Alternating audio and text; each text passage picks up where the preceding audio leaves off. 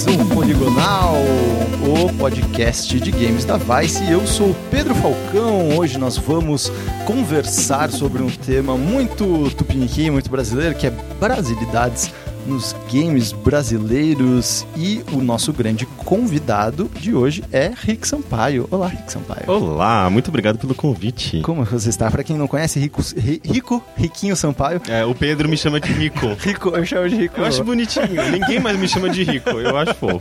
o Rick, o Rick Sampaio, editor do Overloader, já foi editor do Arena IG, já foi, nossa, é editor do Mundo Estranho Games. Você tem um currículo maravilhoso aí no crime, né? É, eu não percebo. Eu, na verdade, eu percebo percebo o quão velho eu estou quando eu olho para tudo que eu já fiz com games e jornalismo aqui no é, Brasil. Olha, você começou no impresso, cara. Você, Sim, você GM, lá naquelas Gente. revistas muito velhas que ninguém mais se lembra. Algumas pessoas provavelmente nunca ouviram falar. e com essa voz, essa cara de novinho, ninguém percebe. Por isso aqui. Obrigado. e como sempre, temos os suspeitos usuais. Letícia Vexel, como é que você está? eu também, voltando depois de dois episódios sem mim aqui nesse pois é. podcast. É. Mas não morri, estou viva. E eu queria dizer que toda vez que o Rick fala que ele trabalhou no IG, eu lembro do Iguinho. Iguinho? Que era um cachorrinho. Meu Deus, que eu começo, jogava. quando o Ig era vermelho, Cara, lembra? Mano, eu tipo, jogava isso todos os dias. A minha infância foi jogar mini joguinhos no Iguinho. Tá? Então eu, eu só lembro disso do Ig, tá bom?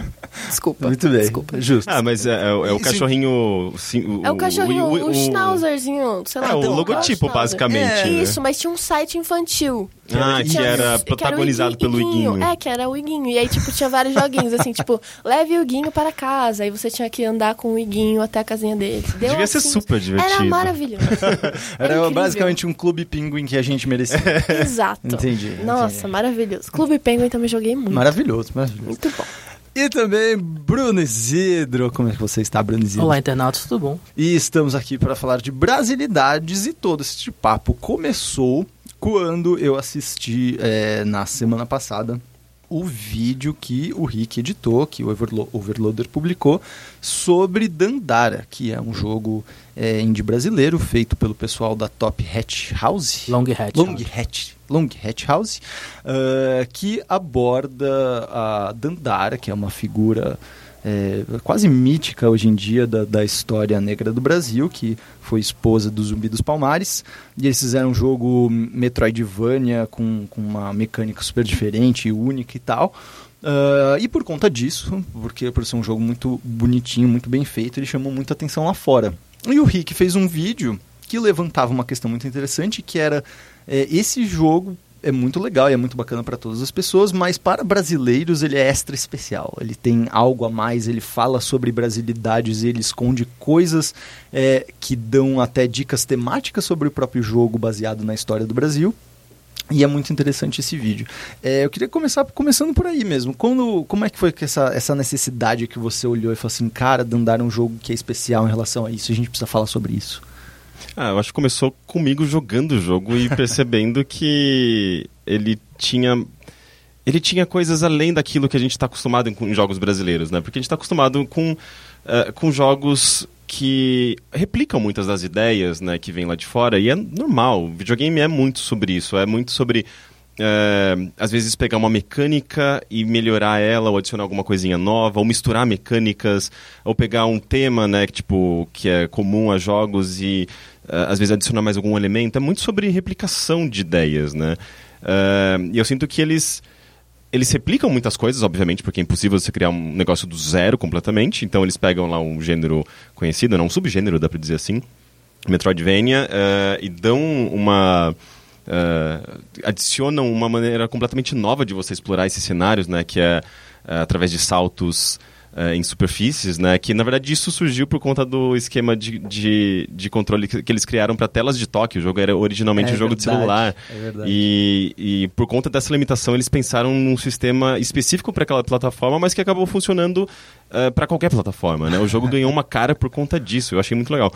Mas eles vão além disso, né? Porque eles uh, eu não sei exatamente a, a, a, o motivo para eles começarem a adicionar coisas do cotidiano deles, mas eles foram lá e fizeram isso. E eu achei isso muito legal, porque quando você está jogando, a primeira grande área do jogo é a Vila dos Artistas, que uhum, é. Uhum.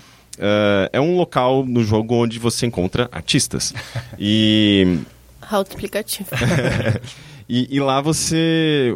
Até não conta... é a casa dos artistas, simplesmente, mas tudo bem. E como o próprio nome sugere, você encontra. Você está num, num lugar que eh, que você vai, vai encontrar grafites, você vai encontrar uh, meio que uh, expressão desses artistas que moram nesse, lo nesse local. Mas lá você encontra esses grafites e tal, mesinhas de bar e tal. E eu comecei a reparar nessas coisinhas, porque são meio que detalhes no cenário.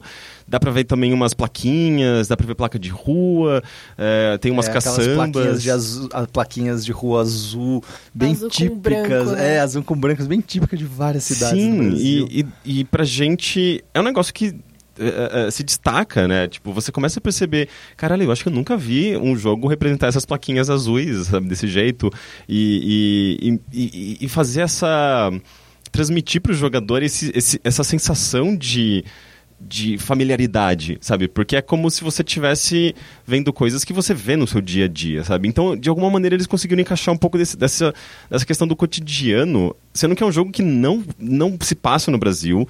Ele é bastante surreal, na verdade. Ele quando você é. quer dizer ele não se passa no Brasil, ele não se passa num, numa, num Brasil atual, num Brasil que existiu de fato. É, na verdade o jogo se passa num mundo chamado Sal, é um mundo é. completamente surreal, é um mundo que não tem gravidade, então você tem uh, coisas construídas na, nas paredes, nos tetos, no, no, no, chão, meio que não tem uma noção de, de direção esse mundo.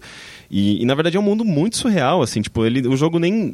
ele, ele, ele concretiza esse mundo assim a partir do, do que você vê nos cenários, mas Uh, não existe uma grande lore por trás, ele é muito subjetivo, ele é muito aberto. Então, na verdade, você joga interpretando tudo isso do seu jeito, sabe? Por isso que eu acho que também é uma, é uma das coisas que me fez olhar para ele uh, já uh, linkando com tudo isso que ele me mostrou relacionado ao Brasil, sabe? Sim. Porque, tipo, não é Brasil, é um negócio, uma, uma criação nova, mas tem vários elementos de Brasil e, e, e de isso repente... quer dizer alguma coisa?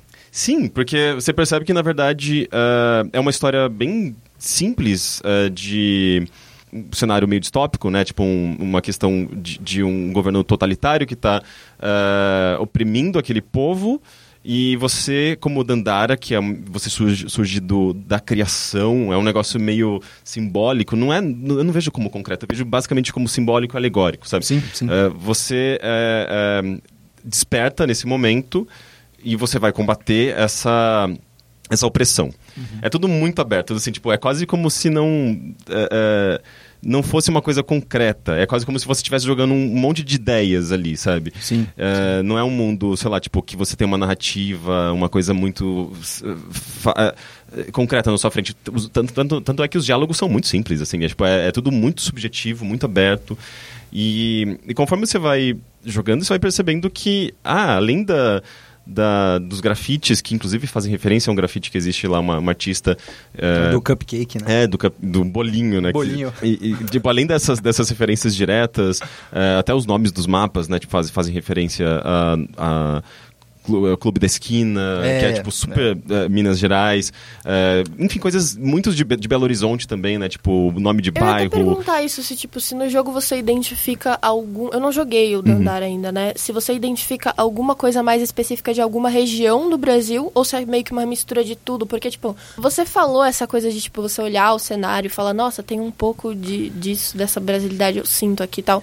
E isso me lembrou de uma maneira reversa e contrária e estranha, tipo, meio que o que eu senti com Persona 5. Porque, tipo, eu nunca estive no Japão, mas todo aquele cenário em torno da casa dele e tal, ela, tipo, me, me remetia muito, tipo, nossa, os detalhes aqui, eles mostram uma coisa muito, muito específica e, tipo, muito íntima da cultura de uma galera, sabe? E, tipo, apesar de eu nunca ter ido pro Japão, eu sentia, tipo, muito caralho. Essa proximidade, aqui, né? Eu tô aqui andando no metrô de Tóquio, entendeu? É quase Meu como Deus se você estivesse conhecendo o Japão a partir do jogo. Né? Exato. Né? É, Eu não sei, não sei se, tipo, se dá essa mesma sensação pra uma pessoa que não, não é brasileira, né? Mas. Eu acho que não, porque ele não tem nenhuma, nenhuma intenção de. De fazer isso. De fazer isso e de, de construir o Brasil, de construir uma cena, uh, um local específico do Brasil. Ele, eu acho que uh, o que existe ali, que é intencional dos criadores, é trazer um pouco da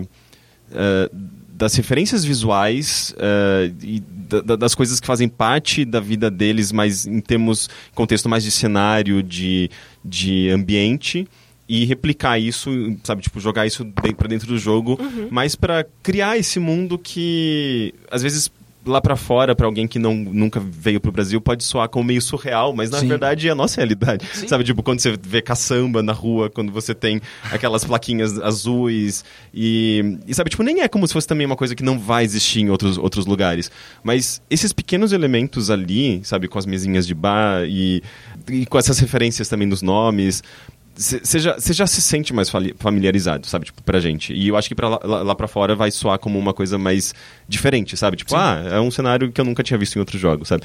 É, é, mais nesse sentido, tipo, não é tanto de... Você não vai conhecer o Brasil jogando esse jogo. Mas uhum. ao mesmo tempo, você vai... Você sendo brasileiro, eu acho que você vai sentir um pouco de Brasil ali. Sim, entendi. Até complementando um pouco o que o Rico tá falando, eu joguei Dandara, eu terminei. Eu acho que uma falha do jogo é ele só resumir essa brasilidade que a gente está falando nessa área da Vila dos Artistas. As outras áreas do jogo que tem depois, eu senti que ela ficou muito genérica. Porque não tem essa identidade e essa personalidade que a gente vê na Vila dos Artistas. Uhum. Tanto que todos os NPCs a maioria dos NPCs só tem nessa região, que é essa primeira uhum, da, da, da, vila, né? A, as outras regiões do mapa tem uma parte de floresta, tem uma parte que você vai para os sonhos, tem uma parte que é meio que uma cidade futurista. É tudo muito genérico, é tudo muito que a gente viu. E eu meio que senti um pouco da falta dessa personalidade, dessa brasilidade que a gente está jogando. Começo, eu né? não sei se eles ficaram com medo de tipo ficar uma coisa muito, uhum. muito assim, mas eu acho que eles a, acabaram pendendo artisticamente nas outras áreas para uma coisa muito clichê que a gente está vendo só, só e não tendo muito. Muito genérico no sentido muito genérico cenário tipo, de videogame não é muito, muito pertencente tipo, ao Brasil. Isso não, não, não, não é uma coisa que tem uma identidade disso que o que o Rick está falando, de ter essas, esses, esses pequenos pedaços que a gente Entendi. identifica nesses outros locais, entendeu? Sim. É uma, é uma coisa muito. É uma floresta. É uma floresta como todas as outras florestas que a gente viu Sim. em Metroid, em, em Castlevania uhum. é uma é cidade futurista, é uma cidade futurista como a gente viu em vários outros locais e não tem os NPCs nessas áreas para poder a gente conversar. Então, mas uma coisa que eu acho legal que eles ainda mantêm nesses outros ambientes é, é, é, o, as plaquinhas, por exemplo, se você vai na cidade mais futurista, que ela tem uma coisa mais geométrica, roxo, é, ela é cheia de, cheia de plaquinhas e anúncios escritos em português. Sim. Se você ah, jogar a versão em inglês, você vai ler, continuar lendo uh, palavras em português ali que vai soar como uma coisa Porque parece surreal também. É, então, eu acho isso aparece muito legal. Aparece só uns, uns telões nessa parte futurista, parece uns telões que aparece obedeça ou trabalhe, lá, tra trabalhe, aparece Inclu Inclusive, de acordo com o Heitor, assim. um desses trabalhe, desses pôster, trabalhe, é ele falou: do... Nossa, ele saiu, saiu do governo Temer. Do governo então, Temer. Eu ia falar é isso, é trabalhe não, tipo governo é, não, Temer. Não, não pense em crise, trabalhe. É. Esse foi o primeiro é. slogan do governo. É, é bem possível que eles tenham se inspirado em algum, algum uh, projeto, sabe, algum uh, folder do governo para fazer esse cartaz dentro do jogo. Então, Deus me defenderá. É, sobre. Interessante você levantar essa questão aí de você sentir essa brasilidade mais diminuída, que isso entra com algo que eu estava pensando sobre o próprio Dandara. Eu também eu joguei quase nada, o Isidro trouxe o Switch aqui um dia, eu fiquei jogando um pouco, uh, mas eu acompanhei mais vendo seu vídeo, depois vendo é, reviews, eu adorei, eu adoro ler review de gringo de jogo brasileiro. Uhum. Eu não cheguei a fazer isso para saber que eles. Cara, é. vale a pena, confirme, vale a pena você fazer isso com todos os jogos brasileiros que tem algum destaque lá fora, uhum. seja um Ódalo, seja o, os, os, games da Behold. É muito interessante você ver a perspectiva dessa galera em cima disso, sabe? Uhum. De tipo, em cima de algo ainda mais um jogo nesse caso como o Dandara e tal. É, mas enfim, o que eu acho interessante é que eu, eu falando dessa questão de, de ser muito mais no começo, eu sinto que essa apresentação é, principalmente por ela usar essa questão de referências visuais e tal, ela serve muito no começo é, para primeiro, em primeiro lugar, fazer esse meio que é, um, um, um, aperto de mão secreto entre o público e os desenvolvedores, de tipo aquele nudge nudge, wink wink, de tipo, ei, nós somos brasileiros, vocês também são brasileiros, sabe? Uhum. Eu acho que ele funciona em primeiro, primeira, sabe, numa primeira forma dessa maneira. E na segunda, eu acho que não é nem tanto essa vontade, como você falou, de expressar que aquilo é o Brasil ou que você está num ambiente brasileiro. Mas mais essas referências são, são mais usadas, eu acho, eu acredito especificamente nesse caso, para puxar o contexto da temática no qual ela vai ser desenvolvida. Porque, como você mesmo botou no, seus no, seu, no seu vídeo, os outros, os, os tem chefões lá que falam muito sobre a sociedade brasileira para quem é brasileiro. Um dos chefes lá, o mais óbvio, é uma televisão gigante, saca? Tipo, porra, é óbvio qual que é a analogia aqui, sabe? Sim. É, o outro é uma cabeça gigante de um militar, velho. Isso não é nenhuma analogia. Isso é quase e, literal. E, e, num contexto de, de opressão, de totalitarismo. Exato. Então você, pra gente faz muito sentido, porque a gente é. olha e a gente sabe que por mais que a gente esteja meio distante da, da ditadura, ela acabou em 85, né? O ano que eu nasci, por exemplo. É. Uh, a nossa geração tá meio distante disso porque não viveu, uhum. sabe? Tipo, não, não a gente sei. só lida com os, com os fantasmas disso, É, exato. A gente, pra a gente é uma coisa meio, meio distante, embora não esteja distante em, em termos históricos, né? Uh -huh, é bem uh -huh. próximo, na verdade. Pessoalmente falando, né? É, é, a gente não, não tem essa experiência, mas ao mesmo tempo eu sinto que o jogo, como ele, ele, ele te puxa pra, pra, essa, pra essa brasilidade de alguma uh -huh. forma é inevitável você não você desassociar ele totalmente é. de da ditadura que a gente que a gente viveu, sim, sabe? Sim, sim. É, porque é, é, primeiro que o próprio a própria cabeça do militar lá, né? Tipo, acho que chama Augustus, o nome daquele chefe eu olhando assim, eu ficava, caralho, tipo, pra mim é. É, é, é, é sabe, tipo, militarismo, é, ditadura, mas eu não, eu não queria sabe, botar palavras na, na boca dos desenvolvedores. Claro, é, a gente então, não tem como adivinhar a intenção do artista. Então, mas uh, eu queria, sei lá, inicialmente, quando eu joguei pela primeira vez, uh, eu, eu, eu via, sabe, tipo, pra mim era uma coisa meio, cara, eles, eles devem estar tá fazendo alguma alusão, sabe? Uh -huh. Tanto é que eu, eu apelidei carinhosamente de Bolsonaro, aquele chefe. e daí depois... Uh, e, de, e daí depois você começa, continua jogando... E eu comecei a pensar, tipo, caralho, mas eles, eles falam muito sobre repressão aos artistas. Por que, que especificamente tem uma área só de artistas no jogo? Uhum, e daí é. eu comecei a tentar ligar as, a, as coisas. E depois vem o chefe, que é uma televisão gigante. É, e depois é. tem, você tem vários elementos ali que para mim tem tudo a ver com a ditadura. É. E daí, é, daí eu, tanto é que no vídeo que eu, eu fiz, eu digo, gente, é uma interpretação minha. Claro. Mas é, enquanto eu tava fazendo a edição desse vídeo, é, o Bruno Leão, que é, aliás, Bruno, o Victor Leão, que é o pixel artist do jogo, ele, ele começou a postar no Twitter algumas das coisas que foram referências e por começou, coincidência, né? E por coincidência meio que começou também a validar tudo aquilo que eu tinha pensado, sabe? Uhum. Tanto é que ficou faltando no meu vídeo, mas se tivesse dado tempo, eu teria inserido.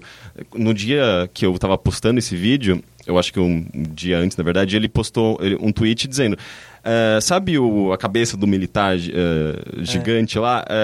Uh, o cap dele, né, o chapéuzinho dele, é inspirado é no... das Forças Armadas. É, no, no, no chapéu da, que os, os generais militares da ditadura utilizavam. É, é exatamente o mesmo brasão com cores diferentes. É, é, então, eu, eu, não sei se, se eu inconscientemente tinha visto isso, mas então, eu já tinha associado, sabe? Então, eu acho que não, porque eu acho que é essa, claro que essa é a minha interpretação da coisa, que essas referências elas servem em específico é, para isso, para ditar o, o, o que vai ser o, o, tema a partir dali, o tom do tema. Tipo, claro, é um jogo sobre opressão e sobre ditaduras. Existem inúmeras opressões e ditaduras ao redor do mundo. Hum. E o jogo tá falando que, tipo, ó, a gente vai falar sobre isso, só que a gente vai falar dentro de um contexto brasileiro, Sim. dentro de uma realidade brasileira do que, que foi o militarismo e do que, que foi a opressão e do que, que é a opressão hoje em dia, hum. é, da, de mídia, etc., ou em cima de artistas. E a gente tipo, vai é, acabar é, puxando, é um discurso né? específico, né? É um discurso... Sim parece, me parece muito focado, né? Uhum. E a gente vai acabar remetendo, vai acabar lembrando, Isso. vai acabar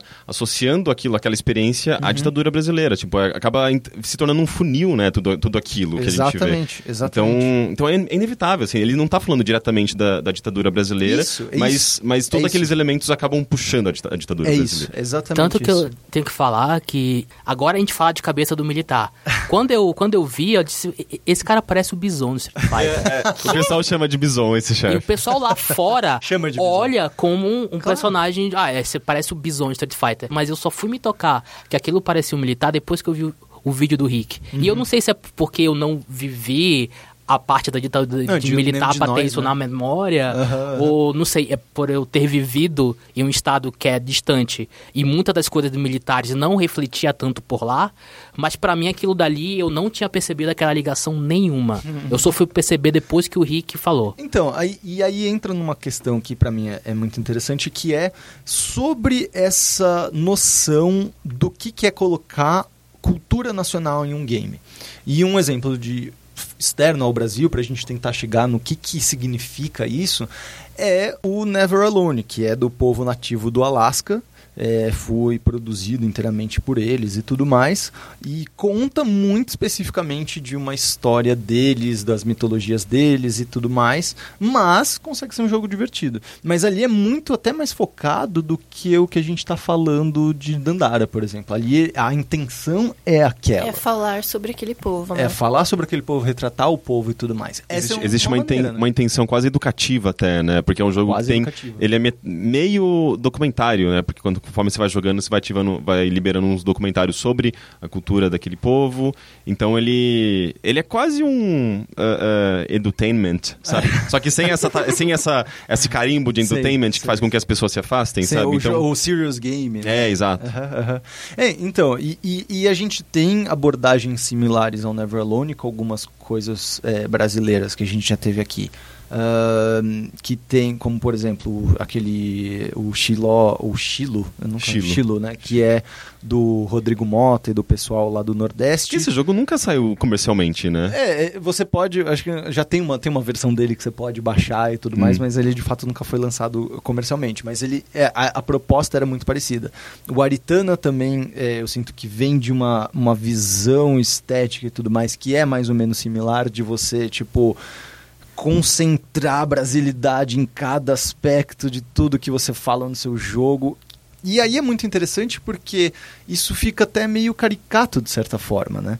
Que é um, e é uma questão aí que é realmente difícil, porque o Never Alone deu certo, mas por que que no Never Alone dá certo e, e quando a gente faz algo brasileiro parece tão caricato, por exemplo? Eu tenho uma resposta especificamente por causa do Aritana, uhum porque o Aritana é sobre um índiozinho na floresta, como se fosse uma floresta amazônica sim, e tal. Sim. Foi feito pelos irmãos do Ike, que são dois caras de São Paulo. Uhum. Os caras que nasceram e cresceram numa cidade. Sim. Não no meio do mato. Sim. Então é, é, rolê, né? é meio, é meio complicado. Boa, é um rolê um pouco É uma boa diferente. resposta. É uma boa resposta. De fato, porque essa que tem a, a questão, se você vai fazer esse negócio que é tão tão cultural, né? Tipo, ele tem que ser muito real. Ele tem não, que ser muito honestão. Mais, tanto, ele tem que ser muito mais honesto. Tanto é que, eh, na uma entrevista que eu fiz com o João Brant e o Lucas Matos, que são os, os, os game designers do, do Dandara, é uma eu fiz essa entrevista há bastante tempo, assim, o jogo ainda tinha o, aquele formato mobile. Eles falam, tipo, a gente, uh, a gente se inspira na personagem histórica Dandara, Uh, mas a gente não quer falar a história dela, a gente não quer retratar a história dela sobre uh, o, o, povo negro, uh, os quilombolas e escravidão. A gente não, porque a gente, nós somos dois caras brancos recém-formados em, sabe, em, em, ciência da computação, a gente não entende nada disso. Seria, de... seria muita pretensão nossa querer fazer um claro. jogo especificamente sobre isso. Então, na verdade, a gente se inspira mais nela é de uma, uma maneira simbólica. Né? É uma referência, mas não tem, não tem na, nada de uma tentativa de recriar aquilo, de. de uh, sabe, tipo, Não é uma retratação. É uma exato. Referência. Então, uhum. então acho que faz muito sentido isso, sabe? Tipo, eles não têm, eles não têm essa vivência. Eles teriam que fazer um puta trabalho de, de pesquisa, de se envolver de uma, de uma forma que acabaria sendo outra coisa, sabe? Um, um negócio muito diferente daquilo que eles estavam fazendo. Então, uh, então eu acho interessante isso, né? Porque uh, tem muito a ver com, com, isso que você falou do, do pessoal do, do, da, da Dwight, que eles fizeram um jogo que é muito legal, eu adoro o, Dan, o, o, o Aritana, Aritana, mas eu acho que ele acaba caindo nessa coisa da... Ele acaba ficando Uh, meio, meio ingênuo até, né? Na, na maneira de retratar uh, um povo. Se é que, Aquela se realidade. É que, ou... Se é que é, é também a intenção deles, né? Às vezes a intenção deles é fa fazer, tipo, uma coisa que soa brasileira, então dá pra gente falar uh, de, de, de, um povo indígena, de colocar Guaraná, em vez de pegar argola, se pega Guaraná.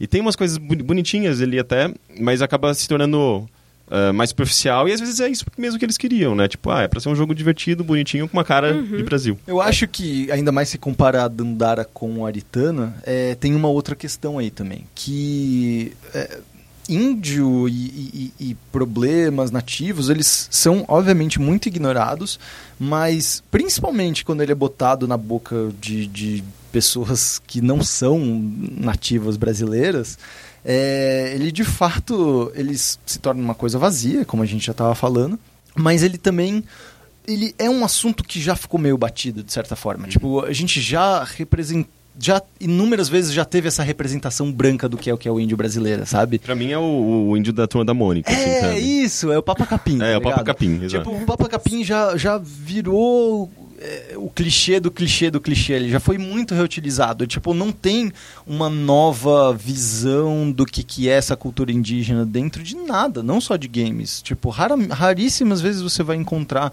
representações no audiovisual ou na literatura que que mostrem essa uma visão moderna do indianismo brasileiro e tudo mais. Então é normal que a Aritana tenha caído nisso. Uhum.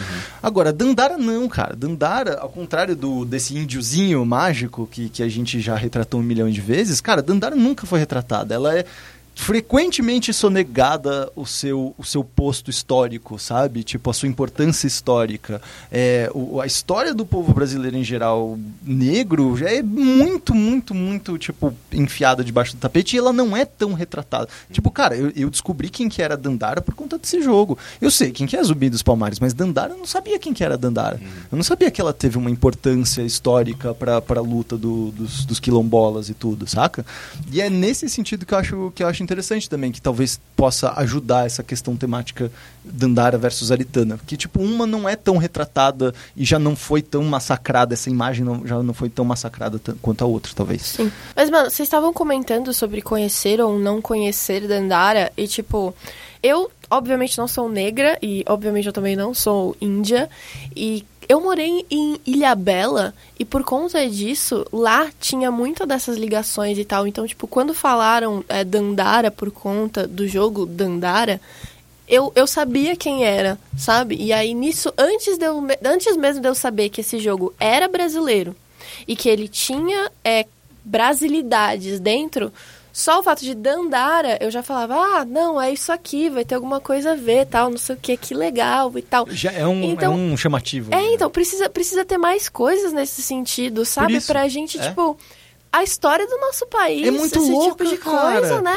mano? Tipo, pois porra, é. mó, bagulho legal, entendeu? E, e, eu sinto que você não precisa também ir lá no folclore para tentar trazer alguma coisa do Brasil. Você pode fal falar sobre o seu cotidiano, sabe? Tipo, a, a, qual que é a sua perspectiva enquanto um, sei lá, um homem e uma mulher que mora em São Paulo. Sim. Tipo, um dos melhores cinemas uh, atuais brasileiros é o cinema de Recife, do, é. do Kleber, Kleber, Kleber Mendonça, do, é, do Carinha Ainus, desses Porque caras, o, né? o Kleber, por exemplo, o que ele faz é retratar a classe média de Recife. É. Tipo, é. quando antes dele a gente viu isso no cinema? É. Eu não pois é. lembro, é. sabe? E é fantástico. Você, vê, você percebe o, o microsistema, sabe? O micro, microcosmo que existe ali de, uh, de, em questão de segurança, de convívio, de, uh, de, uh, de, discrepância social. Tem, tem muita coisa a ser dita. Você uhum. não precisa ir para cair no, no, clichê de tentar fa fazer um jogo sobre folclore brasileiro. Sabe? Você não é um Monteiro Lobato.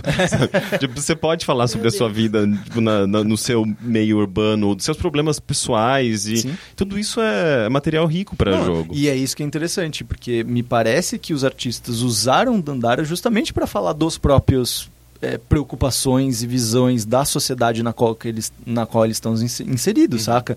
Tipo, é isso que você tava falando da Vila dos Artistas e tudo. Ele tá falando sobre o medo que ele tem de uma possível repressão, ele sabe que isso ele já tá existiu no país dele. E falando do presente ao mesmo Exato, tempo. Exato, exatamente, é exatamente isso. Por isso que é tão interessante. É, e, e, e não voltando, mas mais ou menos nesse lado, é, é muito interessante de a gente ver, é, beleza, a gente tem essas coisas que são muito é, caricaturais culturais e, e, e muito é, focadas e con é, concentradas na cultura de algum país, como a gente falou do Never Alone, como a gente estava falando do Aritana e tal. Mas você tem o outro lado desse aspecto é, de, de, de, do, de como você inserir cultura nacional através. que Foi muito interessante até ser mencionado o Persona 5, uhum. Letícia, porque é exatamente isso que eu fico é, pensando sobre o que, que verdadeiramente significa colocar cultura dentro. a sua própria cultura dentro de um jogo. Os japoneses sabem fazer isso muito bem. Tanto Sim. que é a única, eu acho que, das culturas que a gente pode falar, ah, é um jogo japonês. Tipo, cara, um jogo americano, a gente. Por mais que seja o maior mercado do mundo, você não tem como falar isso daqui é um jogo americano. Eu não sei, eu vejo Call of Duty que ele grita não, Estados Unidos pra mim.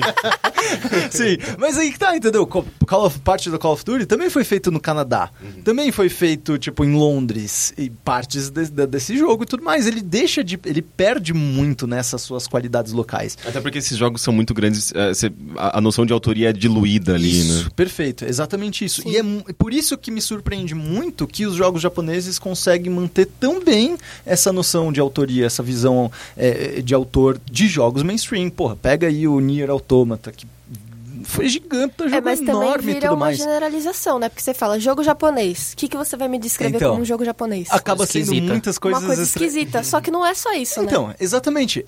É, é, claro que essa é a visão, como você falou, bem generalista de sim, tipo, o que, que, é japonês. Mas a gente, quando a gente para pra pensar e alguém pede, tá, mas o que, que é um jogo japonês? A gente sabe explicar. Sim, você explicou sim, muito bem com o Persona. Sim. Tipo, tem essas pequenas coisas, máquinas de, é, do, do, tipo, do dia a dia japonês. Sempre eles fazem questão de inserir isso. Tipo, em Final Fantasy eu ficava perdido, qualquer Final Fantasy, de ficar vendo as máquinas, tá ligado? As maquininhas de tem de comprar item, porque isso é um, faz parte da cultura deles. Eles têm um monte de máquina de, de, de salgado, comprar de salgado, serviço, bebida quente, tudo, sabe? Um jogo, um é. jogo japonês que mostra muito bem sobre esse cotidiano e que vê até antes de Persona é o Yakuza. Sim. O Yakuza 0 e o Yakuza que voltou, o Yakuza 0 que eu tô jogando agora, uhum. e o Yakuza 1 que eu joguei na época do PlayStation 2. Pode eu ver. me sentia em um bairro de periferia de Tóquio. Uhum. Porque ele reconstrói tudo aquilo. E ele reconstrói de uma maneira. É finedigna. Eu acredito que seja. É fidedigna. Finedigna, que eu nunca fui pra lá.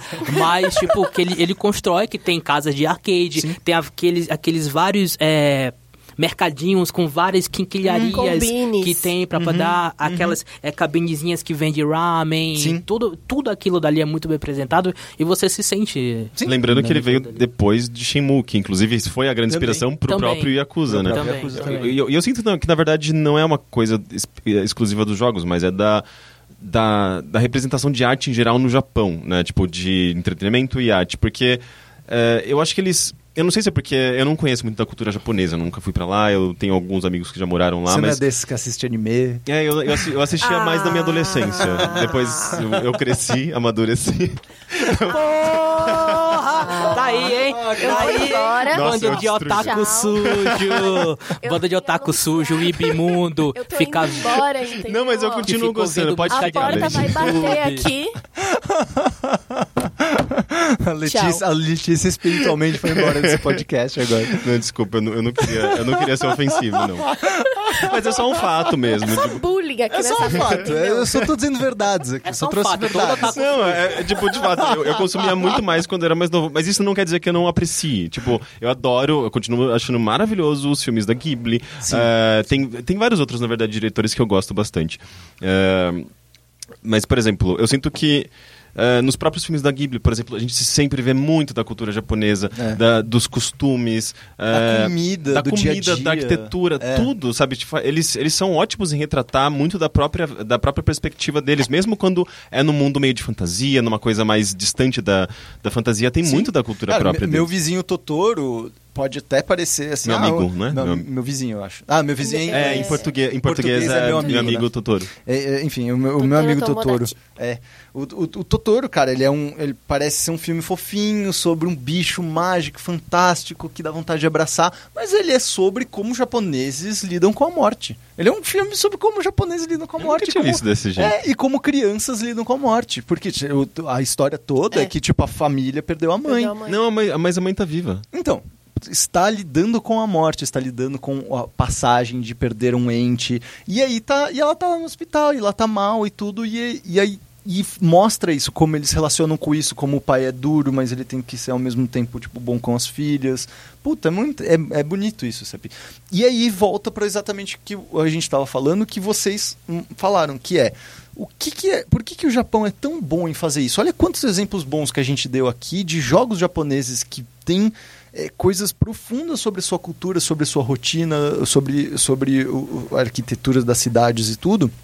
Porque esses jogos, eles não tentam ser jogos japoneses. Eles só estão sendo só honestos, cara. Eles só estão retratando as e coisas. E eu sinto que eles, eles é, eles fazem isso em tudo, né? Tipo, é, de retratar a própria isso, cultura. Eles, eu, eu acho que tem, tem muito a ver também com o fato de que eles uh, não. Eu não sei como funciona isso, mas eles não, não exportam tanta cultura. Eles têm uma cultura própria e eles valorizam essa cultura. É muito diferente aqui no Brasil. A gente exporta. Uh, uh, a gente, aliás, a gente importa muita isso, cultura, isso, né? Isso, tipo, dos Estados Unidos, especialmente. Uh, mesmo do Japão, né? A gente importa pra caralho a cultura japonesa. Claro. Então, eu sinto que isso acaba sendo muito mais difícil uh, para um game designer, para um, pra um especialmente game design, que a gente exporta muita cultura uh, nerd, digamos assim, né? Não, e, e, já é uma cultura, é uma indústria muito massificada globalmente, uhum. né? Tipo, Cara, eu acho Você que perde isso... muito dos traços culturais quando a gente fala de tipo de comunidade independente global de desenvolvedores. Uhum, assim. porque você acaba querendo uh, replicar um pouco de tudo isso que você admira tanto, claro, né? Claro. Uh, e as e... nossas grandes referências de games são japonesas e americanas. Exato, então acaba sendo engraçado isso, porque tipo no, no Japão, por exemplo, eu sinto que Uh, por mais que eles, eles passaram por um, por um processo de ocidentalização né, muito forte, ainda assim, de alguma maneira, eles conseguem é, é, expressar muito da, da, do seu cotidiano, da sua perspectiva, dessa. É, eu queria falar a versão japonesa de, de brasilidade. Bra, japone, japonesidade? A japonesidade deles.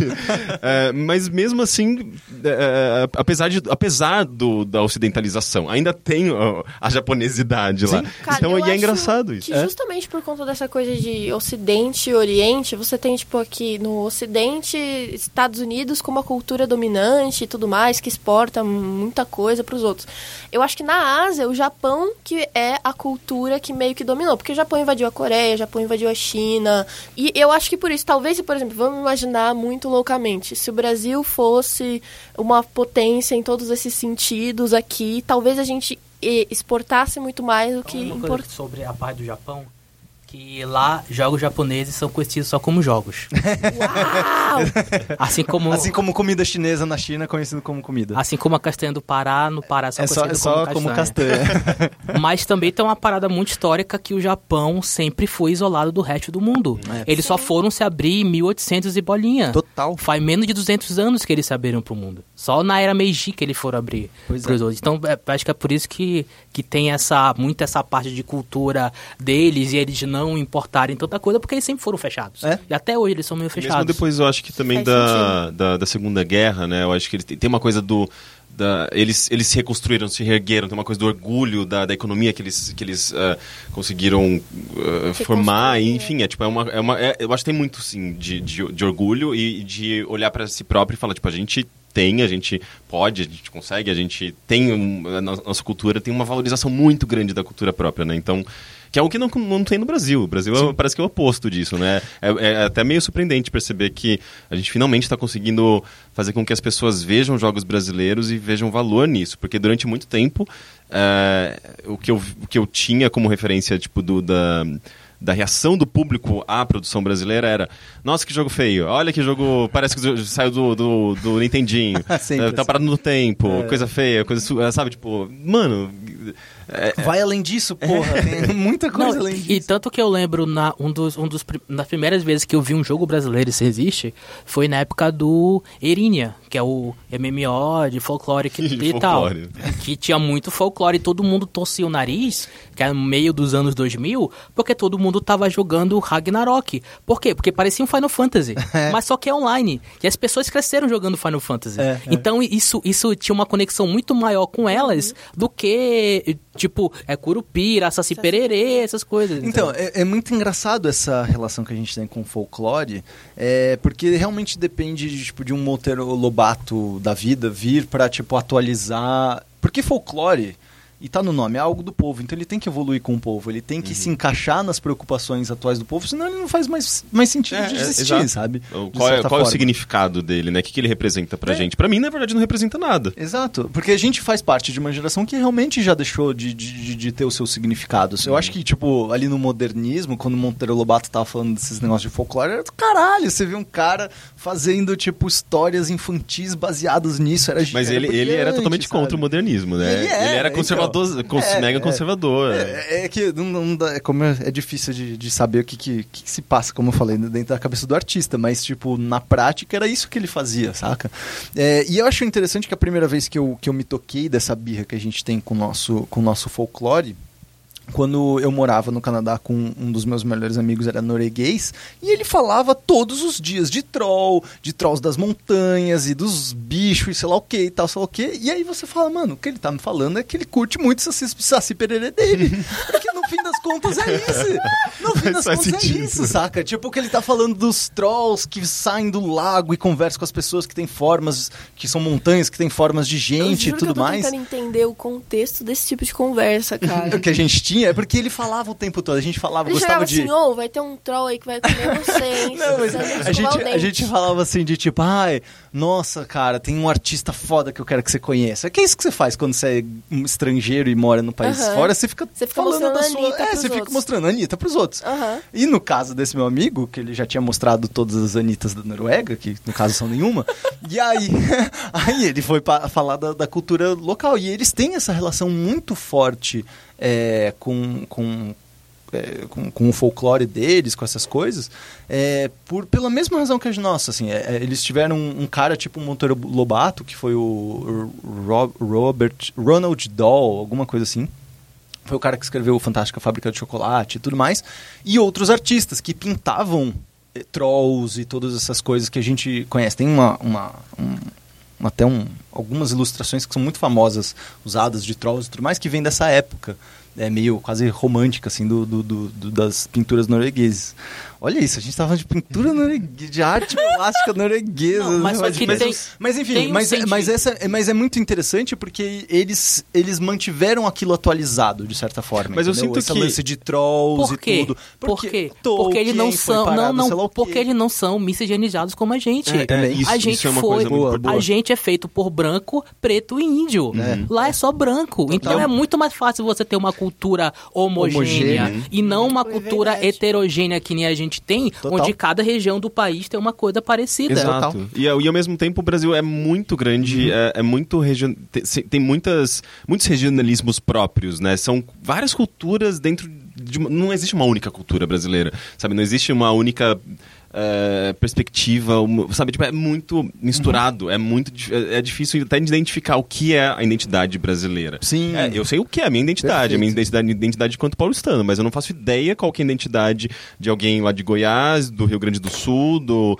uh, do Pará, de, de, da Paraíba. São coisas muito, de realidades muito diferentes. exemplificar isso, tipo assim, se eu perguntar pra você o que que, é, o que que se serve num almoço de família de domingo na sua casa? É, mesmo dentro da cidade são, são então, muitas variadas. Sim, tipo, na minha né? família, isso vai ser um um churrascão com picanha no sal grosso gaúcho, Pode assim, crer. com chimarrão. É, exatamente. Na minha família, vai ser um tambaqui assado com com baião de dois e farofa. A eu minha não sei nem é... o que é um tambaqui. É um peixe. É um peixe maravilhoso. E a minha é muito macarrão e umas carninhas no final. É, a minha seria macarrão e carninha no final, porque italianos, né? italianos. É, Agora pensa tudo isso misturado, tentando ter uma cultura para poder fazer. Mas no almoço Cara, só, com todas essas coisas. Animal que você falou isso. Animal que você falou isso porque a gente chega num ponto que eu acho que é o que eu acho que é, na verdade, o ponto da nossa discussão final de hoje, que é qual tipo de brasilidade que a gente está vendo representado que faz mais sentido dentro da cultura e dentro do, da indústria independente brasileira?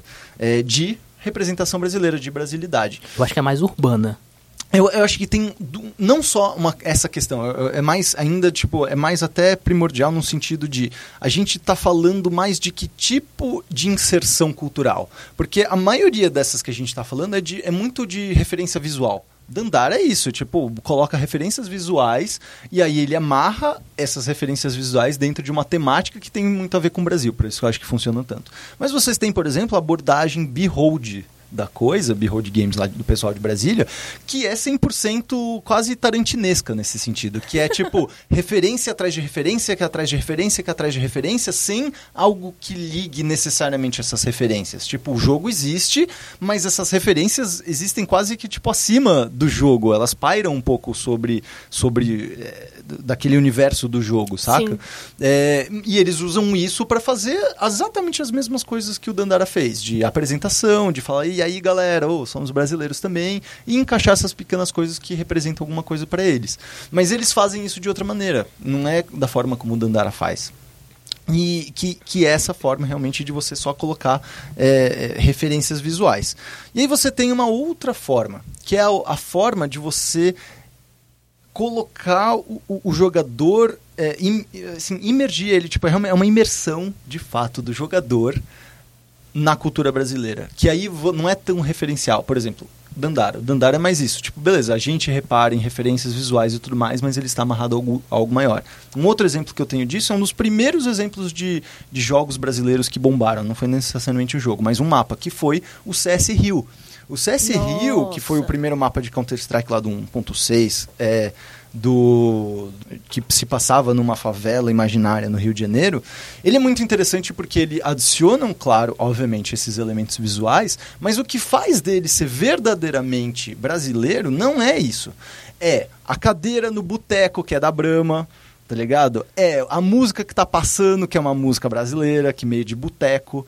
E uma coisa de game design que eu acho maravilhoso que eles inseriram lá dentro, que se não me engano tá, eu acho que a gente até botou isso no, no Paralelos lá, o, o documentário da Red Bull que eu dirigi, que é eles colocaram um elemento de bala perdida no, nesse jogo. Ah, que foda. É muito louco isso, de tipo, de você só tá andando e de repente absurdo, acontece cara. alguma coisa e toma uma bala perdida. Existe uma, um dado que fica rolando o tempo inteiro e alguma hora você pode tomar uma bala que na cabeça. Genial e assustador, né? Então, e isso é genial porque fala, é uma forma de game design de fazer uhum. um comentário sobre algo muito brasileiro. Uhum. Tipo, os, e eu até perguntei sobre isso pro, pros criadores, né? pro Joca Prado e pro Roger Sodré, quando a gente tava fazendo o, o Paralelos, que eles falaram disso, de tipo, cara, a gente só queria botar alguma coisa que a gente ouvia falar de tipo tal, e, e ele acaba criando um significado. E aí, num jogo Uh, uh, sobre atirar com armas e tudo mais, é, é, o mais próximo da gente, né? Tipo, a gente tem a ver com a nossa realidade, sabe? Tipo, você liga a TV lá no Rio de Janeiro, ou alguém que mora numa comunidade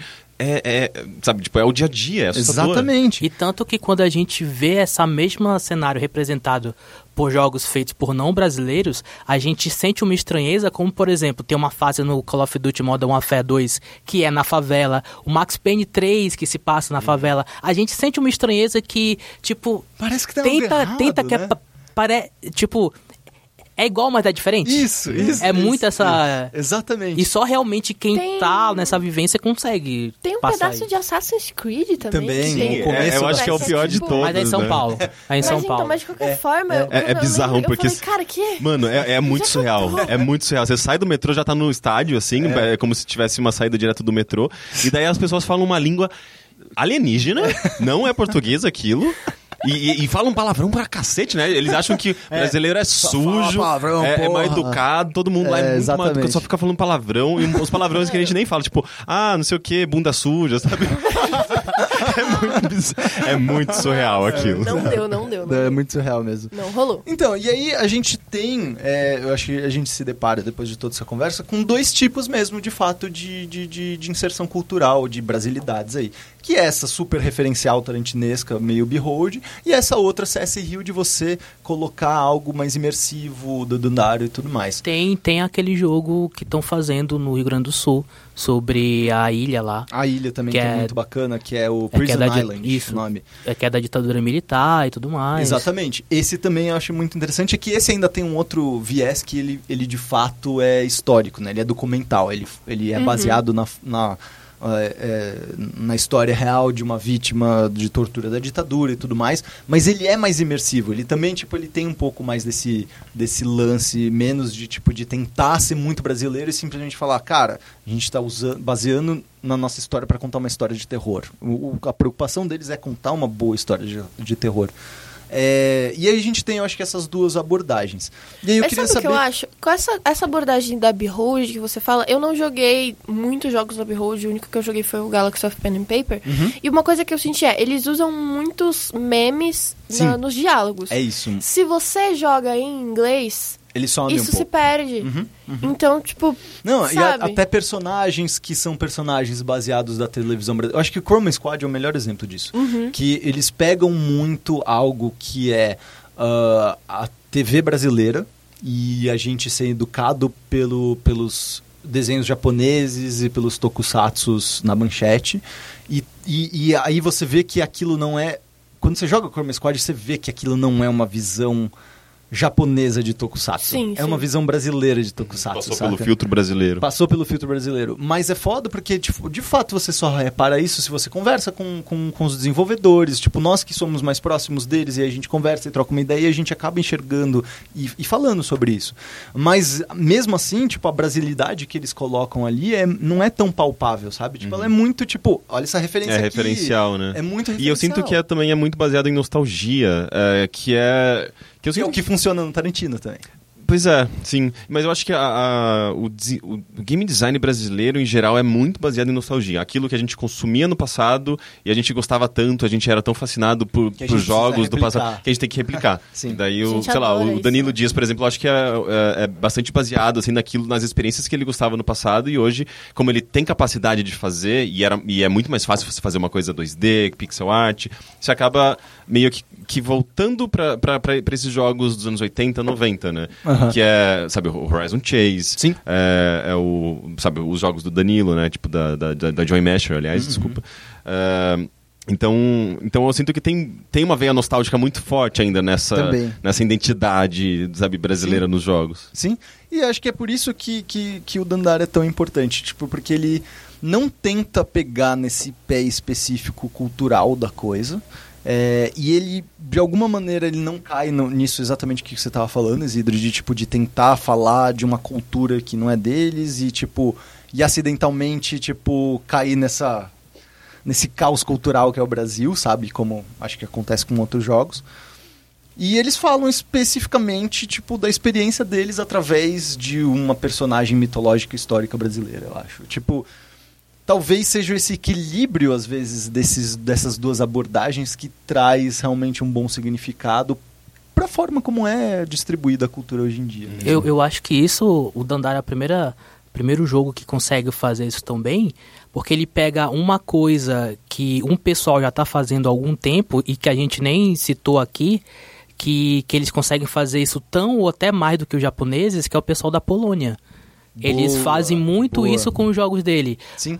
Com certeza, This, This War of Mine, ele não teria um aspecto de guerra civil se a Polônia não tivesse sofrido tanto na Segunda Guerra. Nem E ele, desse jogo que eu vou chorar. e eles, e eles mesmos sabem disso e eles colocam isso de consciência. Total. Sempre quando, quando, quando tem a BGS aqui, aqui no Brasil, sempre tem algum stand de algum estúdio polonês. Ano, ano passado tinha dois, da Eleven Beat e do... Do e, Witcher. E do pessoal do The Witcher. E o próprio The Witcher, eu tava conversando com um dos... Da, da, CD Projekt. Eu tava conversando com um dos caras da Eleven Beat, que antes de ir pra Eleven Beat, trabalhou no The Witcher. porque lá na Polônia, assim... Todo mundo só- trabalhando no The Todo Witcher. mundo trabalhou, tá trabalhando ou vai trabalhar em algum produto da CD Projekt lá, lá- lá- na Polônia. E ele tava. Passando o rodo. E- É, é o vesti- é o vestibular oficial do, do É. game, desenvolvimento de games independente da Polônia, você passar um tempinho na CD Projekt Red. E ele tava falando isso mesmo porque ele falou. Ele, que ele até falou. Por que, que você acha que The Witcher fez tanto sucesso? Porque é um tipo de fantasia que você não vê num Dragon Age. É um tipo de fantasia que você não vê no Final Fantasy. É, uma, é uma fantasia muito particular, Particular, que é baseado em uma obra polonesa que é que tem aquele é, um, é uma parada muito é do leste europeu uma parada mais mística assim e é por isso que fez sucesso e por isso que o do This of Mine também tem essa tem, tem essa pegada que são jogos bons mas tem essa pegada que só existiria lá por causa do histórico deles Total. Que, que tem e eu acho que isso isso tá começando a passar para os jogos brasileiros agora Sim. É, cara, eu, eu acho que no fim das contas o segredo para esses jogos irem tão bem é que eles conseguem equilibrar muito bem a visão é de game ser um produto cultural e a visão de game ser um produto comercial. Tipo, que é o que para mim é o que é o, é o Witcher, por exemplo, que é tipo uma visão perfeita do de, de mitologia e de folclore polonês, só que em nenhum momento eles vendem como um produto polonês, eles vendem como um produto global. E a mesma coisa com o Dandara, por isso que eu acho que, que, que, que o Dandara consegue acertar tanto uhum. essa, o, essa visão dos dois mundos. Você acaba, pra gente, obviamente tem um, um apelo especial, mas para alguém lá de fora vai falar, cara, nunca vi nada parecido, tipo, é original, uhum, sabe? Tipo, é uhum. é uma coisa meio, sei lá, é uma fantasia meio twisted, esquisita, que eu não sei porque é esquisito, mas é legal. Sabe, é. eu acho que isso pode ser muito legal, sabe? Porque, tipo, a gente tá apresentando uma realidade que pra gente é familiar, mas vendendo de uma maneira completamente nova, né? Sim. É, isso, isso, isso eu acho que é, que é, o, é, o é um caminho interessante. É o caminho interessante. Bom, gente, é isso essa é a discussão que eu queria para hoje. Tudo isso começou porque eu vi, fiquei, pirei muito no vídeo do Rick, aí eu chamei ele no zap e a gente começou a trocar exatamente toda essa ideia. Aí eu falei, pera, não vamos conversar, é. vamos para um podcast gravar essa conversa que vai ser muito mais legal. Ah, mas eu fico bem feliz, cara. Eu, eu, eu gostei do vídeo e eu gostei que eu, as pessoas também gostaram. A reação uh, foi muito legal mesmo. É, não, e eu fiquei, eu fiquei bastante... Uh, porque, tipo, foi um jogo que, que, que mexeu bastante comigo, sabe? Tipo, justamente de perceber que uh, ia, era além, tipo, de um não era apenas um Metroidvania clone, sabe? Tipo, era muito mais do que isso, sabe? Eu fiquei empolgado. Eu acho que o vídeo reflete muito do, do quanto do quanto aquele jogo uh, sei lá, me inspirou mesmo, sabe? Tipo, acho que é um Sim. jogo inspirador em vários aspectos, é, sabe? Eu fico, eu fico feliz de ter um 2018 com coisas já muito legais acontecendo aqui no Brasil. Muito bem, muito bem. Muito obrigado por esse papo maravilhoso, gente. Rick Sampaio. Meu, hora do meu jabá? Hora do seu jabá. Muito tá obrigado. Bom. Como as pessoas podem ter mais Rick Sampaio nas vidas delas? Bem, é, eu sou um dos editores do Overloader. Você pode acessar overloader.com.br, nos procurar nas redes sociais também. No Twitter é overloaderbr. É, isso mesmo. Overloader BR tudo junto. É, é, tudo junto. Eu sei disso porque o Teixeira errou sim, o arroba do Overloader. Sim, é. E eu percebi, eu, cara, não é esse o arroba. Nossos leitores tiveram que corrigir ele. E no Facebook Acontece. também.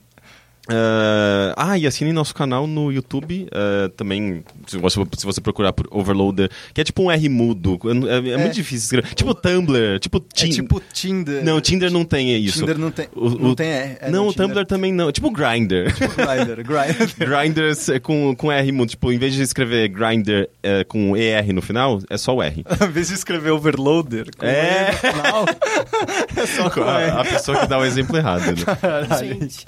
Muito bom. Ou se você também quiser me seguir diretamente, é arroba Rick Sampaio, tudo junto, R-I-Q-U-E. Uh, e é isso.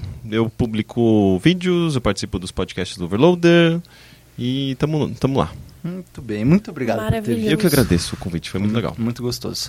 Letícia Vexel, muito eu obrigada mais uma vez. Muito obrigada. Estava com saudade já da sua voz, claro nossos que eu estava com saudade. Estavam. Eu estava com saudade desta mesa branca, dessas paredes lindas, lindas, deste microfone com luzinha vermelha, entendeu? Muitas saudades. Muito bem, muito bem. Bruno Isidro. Olá. Muito obrigado também, mais Por uma nada. vez. Com insights maravilhosos. Esse é podcast, acabou, chega. Eu, sou o Pedro Falcão. Este é Poligonal, seu podcast de games favorito. E até semana que vem. Beijos!